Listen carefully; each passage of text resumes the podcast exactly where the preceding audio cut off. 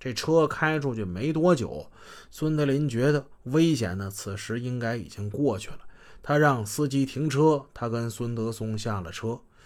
不行啊，兄弟，我得回去，我得把你二哥那那车开回来。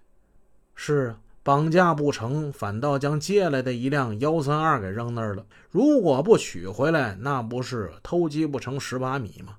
再说那车是孙德林瞒着二弟借的。二弟不知道，大哥三弟借这车是绑架去的。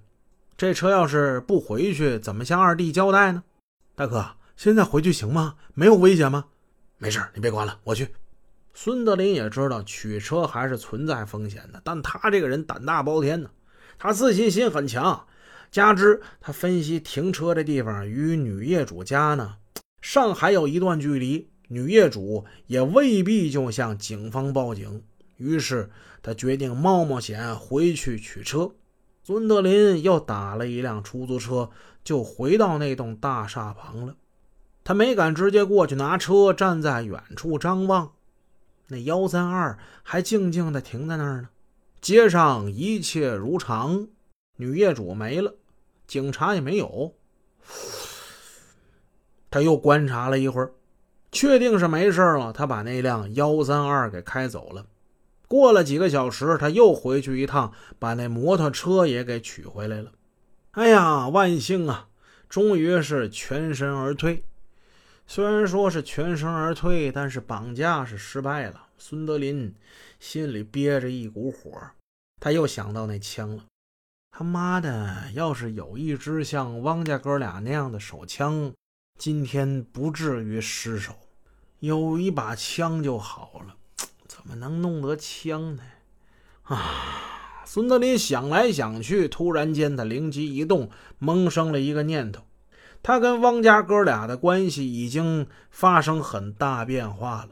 想当初呢，这几个人走上打家劫匪的道路，活呢一起干，钱大家一起分，讲的是哥们义气、精诚团结，谁也不猜忌谁，谁也不戒备谁。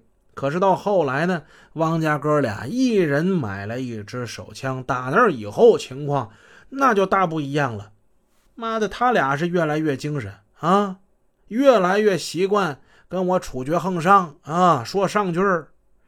哎呀，自己这老大的否决权已经被这哥俩因为有了枪以后给弄得荡然无存了，他们已经不把自己这老大放在眼里了。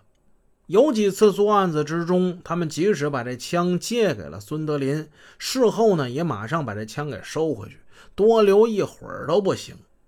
枪是个好东西啊，但也正是因为枪，使他跟他们之间的关系失去了平衡，也失去了默契。现在可好，那哥俩的案子一起接一起，一起接一起，把我跟三弟孙德松给扔到一边了，连个信儿都不告诉我。没想到这儿，孙德林就感觉特别的气愤、妒忌、眼红，但是他也有些无奈。如果两方面从此分道扬镳，各干各的，倒也罢了。让孙德林隐隐感觉到不安的是，汪家哥俩手中那两支枪，他们会不会出于杀人灭口的目的，把我跟我三弟干掉呢？让孙德林担心的，除了这个，还有一点。就是汪家哥俩自从有了枪，越干越疯。就凭他们那个干法，风险是很大的。两个不长脑子的家伙，特别是汪家人，脑子本来就不行，手脚还笨，早晚得在他们身上出事一旦说落入警方之手，那自己跟三弟孙德松那谁也好不了。孙德林真是越想越怕，越想越怕。想到当务之急，得想个办法。